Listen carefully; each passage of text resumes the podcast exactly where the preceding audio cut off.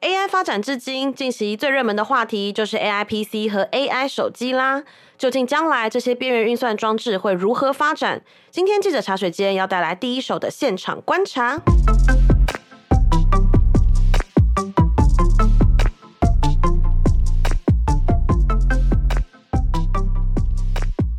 嗨，各位听众，大家好，我是数位时代的品荣。今天呢，要来记者茶水间跟我们一起分享这个 AI PC 和 AI 手机热潮的，是我们的记者玉婵。大家好，我是玉婵。好，那近期呢，其实 AI 已经发展了，从去年二零二三到现在，其实已经有很长一段时间了嘛，大概一年多，差不多，大家就开始思考说，诶，从那个语言模型啊、资料中心之后，我的手机、我的电脑可不可以用到 AI？那相信大家一定都看过，就是知道微软接下来要推出一个东西叫 Copilot 嘛，就是说对，把你的那个，比如说 PowerPoint 啊，丢进去，它可以帮你生成，比如说 Word 档，或甚至把 Word 档的文字丢进去，它可以帮你做成 PowerPoint。没错，所以这种让个人的这个生产力，比如说一天你可以做更多事情的这种工具就开始出现了。那当然啦，这种东西我们要用，我们就是要用电脑跟用手机来做嘛。对啊，那所以今天我们就来聊聊这个趋势。那首先是想要先请玉婵聊一下，就是说这个趋势最近那个采访啊的时候有没有什么观察？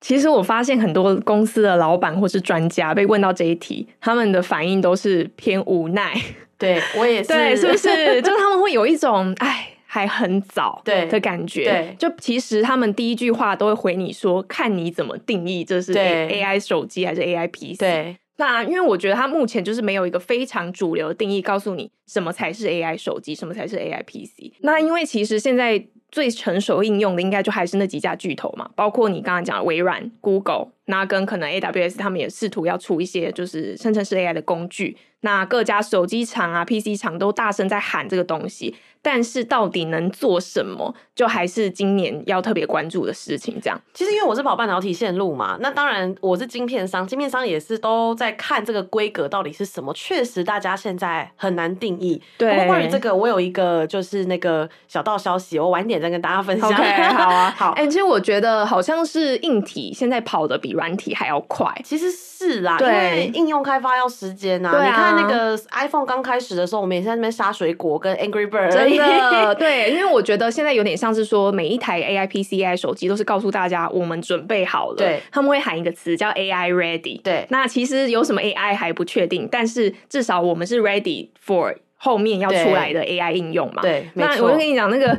万宝投顾的一位呃投资总监，他叫蔡明章，他就讲了一句话，他说：“不要说一般人啦、专家也都不知道什么才是 AI 手机。”其实事实上是这样，因为其实很多人都会。现在有一些专家会出来，然后说啊，AI 手机就是什么什么什么。可是你真的要清楚，就是说这个东西它是跑 AI 还是生成式 AI，对它其实是不同的东西。因为其实我之前会想说啊，你说手机现在其实都有很多 AI 功能啦。啊对你说没那错个像算图这种东西，很早就出现了。那大家手机拍照其实基本上或多或少都有 AI 嵌入在里面。，对，我自己觉得最近访问到最能够说服我 AI 手机的是三星，嗯因为三星他们最近发表一支 S 二十四嘛，嗯就是市场非常热议的手机。那他们这支就直接喊出 AI 手机这个名号，然后对他们帮它定义命名成 Galaxy AI，就蛮响亮的一个名字嘛。那他们的台湾总经理叫陈启蒙，嗯他有受访这样，然后也是一样被问到这一题。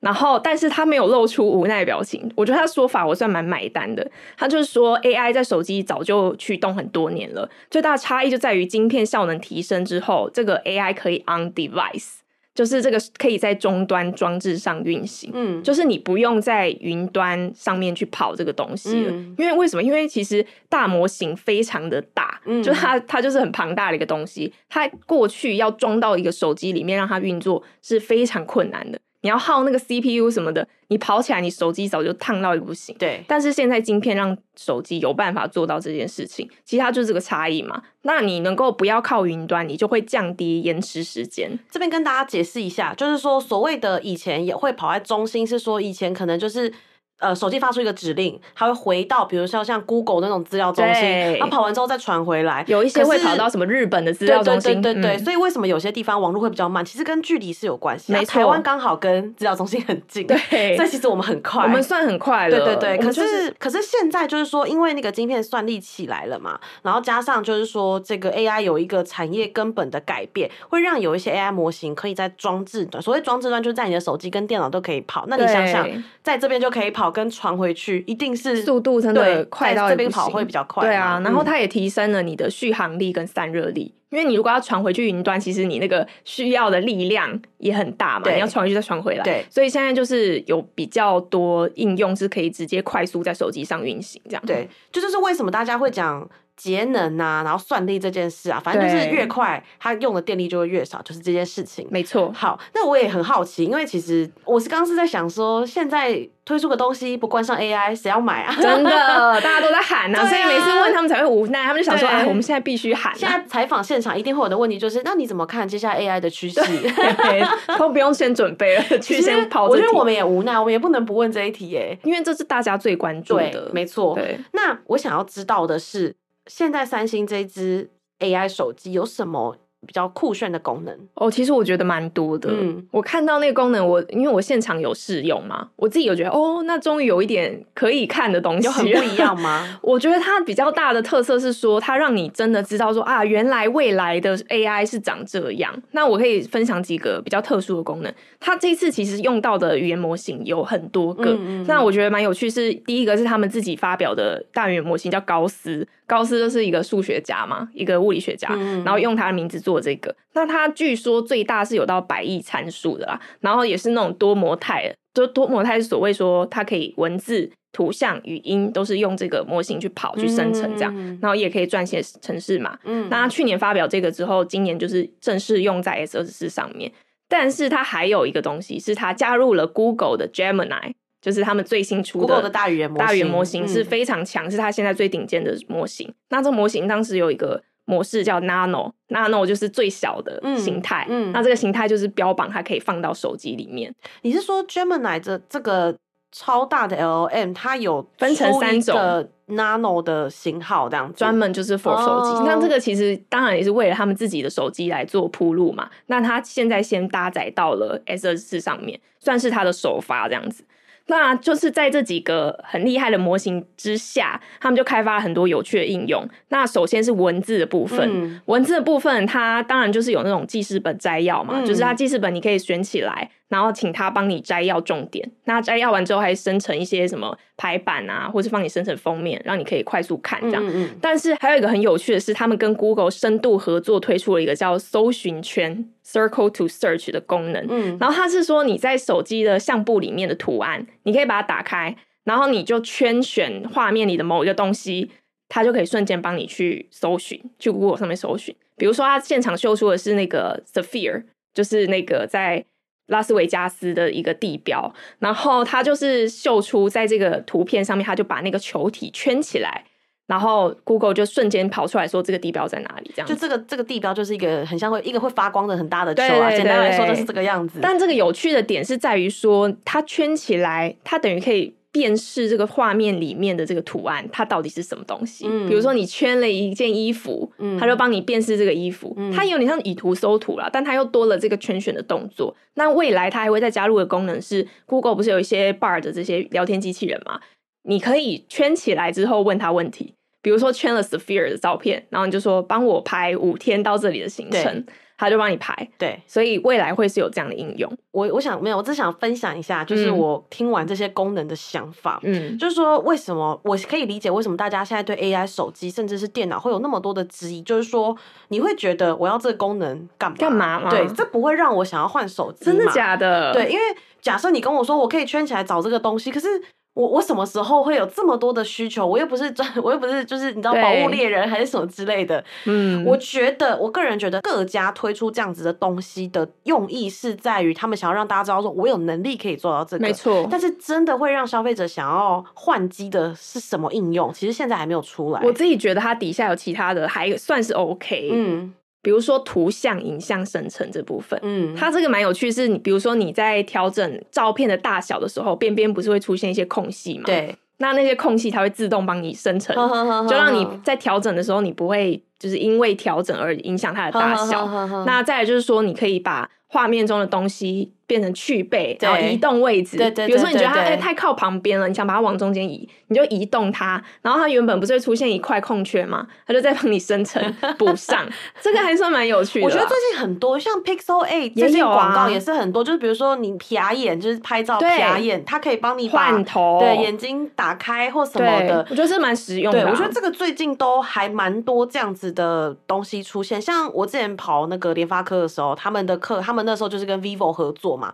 后来就是我看很多报道写说 vivo 什么神机热卖，嗯我觉得很嗯好嗯笑。可是最基本的功能其实就是文字跟图像的生成啊对。我觉得现在大家基本上都是先在这两点上面着去力 focus 嘛在，对，嗯因为这最成熟的啊。，对，就是应用的话，其实我认为确实还要再等等。哦，我其实还有一个东西我还没讲到，就是它通话可以即时翻译，我自己觉得这个东西蛮厉害啊真的吗？对，这个我这个我觉得是他们最目前最厉害的东西，但是也是目前最不成熟的应用，连在现场他要秀给我们看都有点保留这样。嗯嗯嗯那它主要是说你在呃手机中间通话里面会内建一个 AI 助理，那这 AI 助理就会及时帮你翻译。你比如说今天品荣是讲西班牙文，我是讲中文的，那我打给你之后，AI 助理会先告诉我们两个人说，以下的通话会以 AI 翻译的方式进行。那你那边就会开始听到 AI 讲话，那我讲中文，你那边却听到 AI 讲的西班牙文，然后它就会这样同时及时做翻译。之外，它中间还会多一个聊天室，所以你可以一起打开聊天室用看的，就它就可以让你就是同步确认里面的文字这样子。哦，对这个还不错。对不啊过，这个会有一个问题是说，各语言在语言模型的发展上有多么成熟？对因为其实大家都知道，现在的语言模型倒进去都是英文哦。它现在有十三种语 言，我觉得还算蛮厉害。但是我猜啦，我猜英文还是会是最最成熟的语言。对那它是韩商嘛，对，可能韩韩文会是应该也会蛮翻译厉害品的，质会更好吗？因为它高斯应该是有用韩对文对的对，我去训练。我们现在还不确定，但是它确实会有一点点差别。不过这个都还好，这个就是现在在萌芽初期嘛，我们就是对啊等着时间，然后它会慢慢的优化这样子。我一开始那时候问的问题是，他难道不怕说会翻译错吗？嗯，因为你当场这样听，你也不知道他到底讲的对不对啊，嗯而且你没办法把这个音档存下来，或是把文字存下来，你只能就单靠用听的。那他们的说法是说，你可以开启一个功能是。让他也听到你的原因，他先听到你原因一遍，再听那个翻译的一遍。啊他说：“理解那你其实可以透过一些单字去确认它到底是不是对的，就是可以稍微做一点 double check 这样。”你可以稍微判断啊，但是对我我个人可能还是会拿另外一只手机在对旁边录 啊影、，但是这个我觉得也算蛮厉害的啦。对这个蛮厉害的。，对，好，那现在讲完 AI 手机，我们来谈一下 AI PC。那我也想先问问看玉婵，因为 PC 的品牌线路都是玉婵这边负责，就是对你现在对 AI PC 的状况观察大概是长怎么样？我自己觉得 A I P C 的呃软体应用比手机还更慢，哎、你觉得比较慢吗？我觉得比较慢，因为像手机它有相机这些功能，或是记事本这些，其实蛮多可以用用得上手的地方。但是我觉得嗯 P C 好像真的偏少诶、欸它可以做的事情蛮少的。我觉得这个可以回到那个本质上面来讲，就是说手机跟 PC 的场域好像不太一样，手机确好像实偏个人娱乐使用对，PC 是不？是比较是办公，就是生产嗯力、商业上的应用？对啊，因为现在能加上这些功能，大部分都是比如说高阶商务笔电或是电竞笔电。嗯那这些它需要的东西就跟手机不太一样啦，你不需要什么拍照那边图像在那边生成嘛，嗯你需要的是它能够帮助你去生产什么东西。嗯比如说，这次有蛮有趣的是，在 CS 上面有一些品牌就有出 AI 的 PC 嘛，就一第一次让我们看到它大概会长怎样。那主要有四个品牌，就是宏基、华硕，那跟技嘉还有微星，当然也包括他们底下子公司啊，就是一些 ROG 啊或 Aros 那时候那些比较偏电竞的品牌都在发表这样，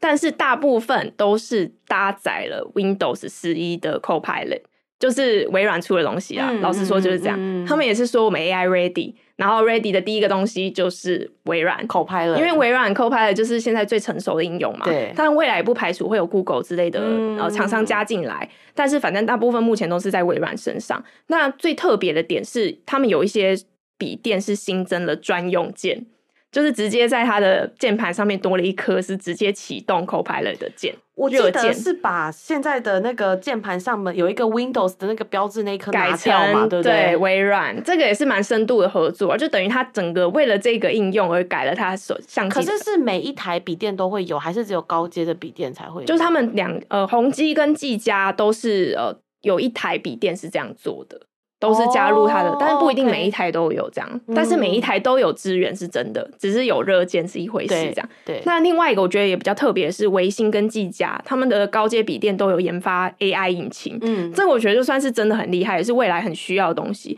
就是它会依照你的需求，比如说我在玩游戏好了，它会自动依照需求去调配你的处理器跟显卡的工作负载，比如说那个 CPU 要多一点嘛，GPU 要多一点，然后或是风扇的设定，你现在要风扇要转的特别快，然后就转转转，然后或是自动超频，就是它有一些功能是需要嗯超频它才能够跑得更顺畅的嘛，然后它提高你游戏性能跟体验这样。这个就是 AI 在自动去侦测，然后它去帮你做一些决策。我觉得在 PC 上面是这一点是最特别的。我想问一下，他们这一台 AI 引擎这一台后面是跟 AMD 合作吗？这个我就不确定，因为 OK 他们都是自己说是他们独家研发的的技术的技术，然后是专门否嗯自己家的笔电。哦，能他够们家去笔电才有的对，这因为样他们子最熟悉的自己的硬体嘛，嗯所以等于是搭配硬体出了软体，有点类似这种功能。我会问这个，是因为我从晶片商那边也听到，是说他们现在的晶片，因为它现在很流行一颗就是 SOC，把 CPU、GPU 甚至 NPU，反正就是所有东西都包在里面这样。对然后他们就说他们可以调整，就是说哪一边电量要用比较多，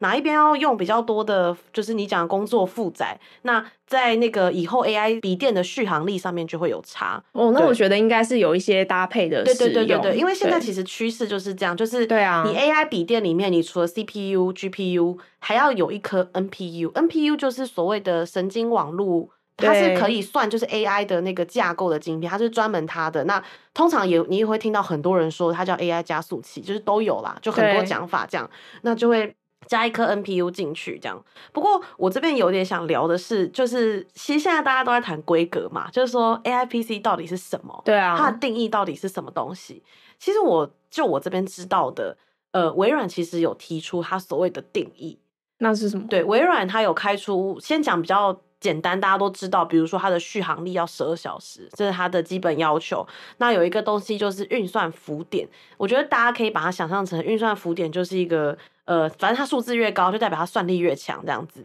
那微软开出的浮点是四十，就至少要四十。但是确实现在的晶片商只有高通的可以那一做到颗吗有到过四十、哦，真的哦， 但是呢，另外两家就是 AMD 跟 Intel，我我觉得他们不可能做不到，我觉得只是还没推出来。然后另外就是说 AMD 跟 Intel 的生态系比较完整，因为你要做一个笔电，你不是只有出晶片而已，你要对主机板的设计，那个大家要供一应起。链，嗯，对，所以其实 AMD 跟 Intel 在生态系上面，它是强过高通的。那你高通就算有一个比较算力比较强的晶片，也不见得可以立刻拿下这个市场。哦，嗯就其他人没有跟上，其他他的供应商没有就是进来，因为高通以前没有这么多的资源在做笔电，高通以前它不是笔，它是哦手机嘛，机的对啊。嗯所以这个东西其实很有趣，就是现在有些人从手机那边来，有些人从这边来，然后比如说可能之后大家不是有听说 NVIDIA 要做电脑了吗？因为它是对啊从资料中心来，就是各方都有来，它会变成一个就是竞争状态。真的耶，对诶对可是他对们都想要吃吗？就是手机跟 PC 他们都想要，我有听过一个说法，就是说未来他们可能晶片商都会想要走一个平台的概念，就是资料中心我也有，手机我也有，PC 我也有。那你在做这样子的平台，每个都是你的东西，那你要做那种，比如说又又绑定软体语言模型嘛，那我只要绑定一家。其对实就那个相容性来讲，我都用同一家，当然会好一点、对啊，，更好用啊、对对对，所以其嗯实我有听过这个、这个说法，对，只是说现在还不确定。不过，嗯我觉得微软开的这个规格是真的蛮高的，对啊，就是因为四十是不是一个很容易可以达到的规格这样子？那一般大概都是多少？我现在知道大概二十三十都有。哦对，所以我现在最大高概有知道到一倍我有点不太确定那个数字，但是确实，哦那为什么微软会开这个规格？就是说，其实微软呢，它有去呃测过 Mac 的 性能，这样它 Mac Pro 吗？对，嗯它有、 MacBook Pro 我不知道是 Mac Mac Pro 还是我不知道是 Mac Air 还是 Pro 这样，但有测过，就是苹果大概能做到的大概就是四十左右。哦，对标的是，对对对对，所以他们其实 Mac 都这个背后都还有一些隐含的那个竞争关系存在啦。没错，，对，我觉得还蛮有趣的。可是说实话、嗯 a I P C 如果出来，要不要换电脑？对我我觉现在得很是犹这豫回事欸。啊，我就是看了，然后我就心里想说啊，这个有办法让我想要换手机或换电脑吗？我觉得好像还没，因为手机要会想换说，吗？嗯，我觉得就是还不错。就如果我现在想换手机，我可能会考虑，但是如果我没有，它不会 push 我去做这件事情。我我觉得目前是这样。样因为真的应用还太少了。虽然大家喊得很大，然后说我现在 ready 了，但是这个 ready 只是在比较前端的使用者，对他可能是科技尝鲜者，对他会想要先踏出这一步。对对啊，但是你你像我们这种一般消费者，我们只会想说，那会不会后面还有还有什么东西在等着我们？那我其实还可以再观望。我觉得大家可以去想一下，之前 iPhone 刚出来的时 候，对对对，大家也没有用啊。嗯 iPhone 四才开始，就是它东西都优化到一个程度之后，然后成本也降低了，大家就是大爆发这样子。对，因为大部分人都会想要观察几代之后再做决定啊。对包括你看，像那个折叠机也是到第四代之类，它才就是进入到主流市场里面啊。它现在已经算进入它现在已经主算流是市场了，哦，算是那他确们里面实卖的比较好的机型了。嗯嗯嗯那这个也是需要一点时间嘛，嗯前面在迭代的时候会有很多问题啊，什么荧幕有限啊，热度太高啊，什么这些东西都会一代一代越来越改变。其实我觉得这边有一个观点是说，我有听过一个观点，一个专家跟我讲，他是说他觉得电脑会迭代，但是手机可能几率比较低。为什么他的理由其实这个这个我们就是一直听大家的想法啦，就是他觉得手机是通常大家就是一台手机，工作跟下班就是那一台。可是你电脑很多人会是家里一台，可能电竞的，然后办公室可能一台是工作用的，哦他觉得这个比较有可能会带动换机潮。这个这个会比就是呃手机跟手机的应哦我用懂相你比意起来，其思实是了比较不一样的。对，因为像是微软它那些比较偏工作用的 AI 功能对，那其实可能就会又让人为了工作而去用一台对对对最对适合对对对 Copilot 对的笔你电嘛。就想嘛，就是你同事花二十分钟就做完的一件事，可能你要花一小时，哦你怎么可能不会去换笔电？真的耶，对啊，那手机就是如果有公务机这种就是 需求的话，可能会比较有、啊。对，对对对。可是公务机基本上又比较少人有嘛，而且就你是也不需要那些是图像生成，对对对，你你要圈起来要干什么？ 要 干嘛？全选搜寻。对，这是一个说法啦，但是我觉得就是仅供大家参考，因为未来会长怎么样，其实我们也没有办法确认。这样、嗯我自己，觉得，因为三星那时候他们还有提到一件事情是，呃，那个陈启蒙，就是他们总经理觉得是嗯生活、沟通跟创造力三点是观察 AI 手机的一个领域。就是这三点要真正解决消费者痛点，你才有资格被称为 AI 手 AI 机。手机他是这么说，然后他就说我们今年上市的产品陆续会加入嘛，那也是让大家检验是不是配得上这个称号。他们就这么说，讲这么硬，他讲那么硬哦，因为他今年第一台，哎、今年第一台喊出这个的嘛。哇如果不包括塞去年出的 vivo 的话，对啊，讲这么硬，这个我蛮期待的。他是说有资格哦。哎对对啊，啊，我我是觉得未来应该手机跟 PC 都要做到，就是我用讲的，我的指令就可以被执对行，而不是我还要在那边打字这样子，就是会很麻。就大家会说现在就有这个功能啦，可是有啊现在有啊其实不精准嘛。对啊啦。哎你很难就是直接说哦，我要这个，然后我就是要什么东西。哎、可是 vivo 好像有类似的东西，它是用搜寻，嗯搜寻你可以用自然语言去搜你在手机上的照片啊、文档或讯息。可是我是不是还要按出搜寻？对、我不能像那个呃 s i r i 吗？对啊，，不能像就是我直接跟他说，哎、我要一个什么什么，然后你帮我弄什么什么应什么，该还是这样子可。以哦，只是我还没有试过它的功能，它那个叫蓝星小 V 助理啊。呵呵呵那其实我觉得这些语音助理会越来越强大，嗯像 Google Pixel 手机也是啊，对对啊，这个东西我也分享一下，就是很多人在预测，就是微软之后有可能是没有键盘跟滑鼠的，这就是你真的欸你就跟他，说打开 Word，然后我要把这个 Word 档弄成 PDF 或者是什么这样子。嗯有人在预测啦，就是说甚至是 AI 就让你以后都不用点那个 icon 了。就可是我觉得这样很不 实用。那你因为你不觉得你要在办公室一直这样讲很烦吗？可能很吵啊啦 你。上班的时候大家都在讲说打开那个，然后 而且你在做什么，别人都知道、 欸。哎，你如果要偷懒的话，你其实可能很吵，很吵 啊。我这觉是得，确实。嗯可能办公室就要重新装潢吧，对还有一人一间这样子太真的吵了。 我觉得可能 VR 那个还会比较早。哦，有可能，对啊，有可能，它也是拿掉了笔电，呃，拿掉了键盘啊，对对对对对，让你用手来控啊，制这嘛。这也是有可能。对啊，这这些东西都是未来的那个想象空间很大的一些应用啦。。对啊可，是今天我们就是跟大家分享我们目前采访到的，就是第一手的，就是状况跟专家的看法。那今天呢，非常感谢呢大家的收听。那你有什么想听的关于 AI PC 或 AI 手机的内容或意见，都欢迎留言告诉我你们的想法哦。那我们下周再见啦，拜拜，拜拜。